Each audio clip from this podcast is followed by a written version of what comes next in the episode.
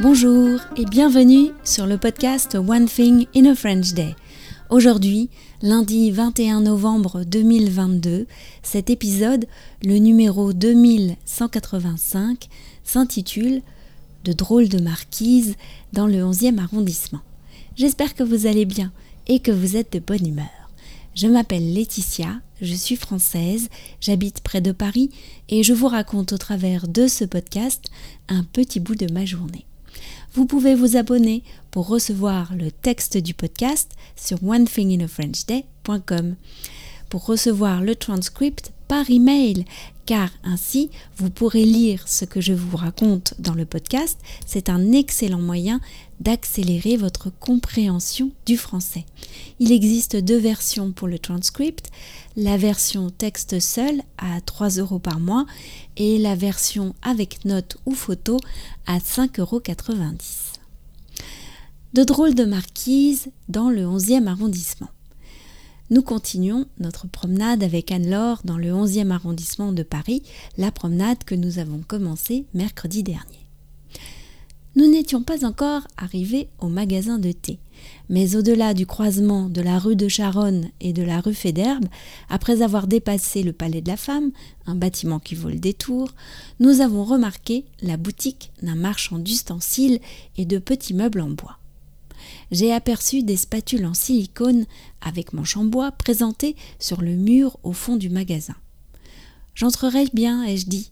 Je suis à la recherche d'une petite spatule comme celle que j'aperçois. Dans la boutique, le temps semblait s'être arrêté dans les années 90. Il y avait de la moquette marron, un certain désordre, un fond sonore de radio et des vieux livres de poche déposés dans une petite bibliothèque un monsieur aux cheveux blancs est sorti d'un bureau au fond.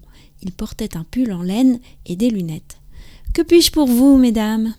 Nous aimerions voir vos spatules, s'il vous plaît. Vous les avez ici, juste derrière vous.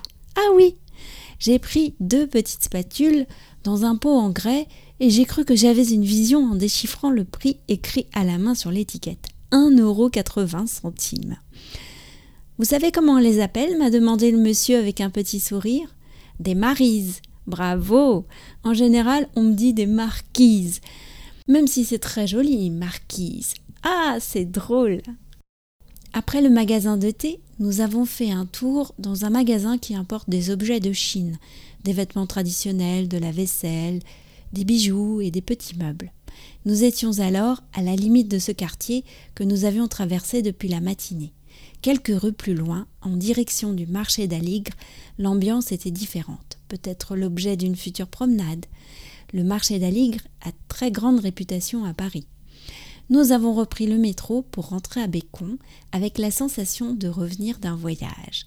Pour terminer, parce que nous avons toujours beaucoup d'impressions à échanger, Anne-Laure et moi sommes allés prendre un thé au rallye en face de la gare.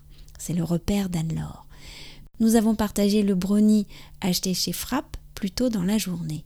Quelle belle journée, quel beau voyage, malgré la pluie.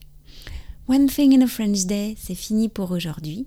Je vous retrouve avec grand plaisir dès mercredi pour un nouvel épisode du podcast.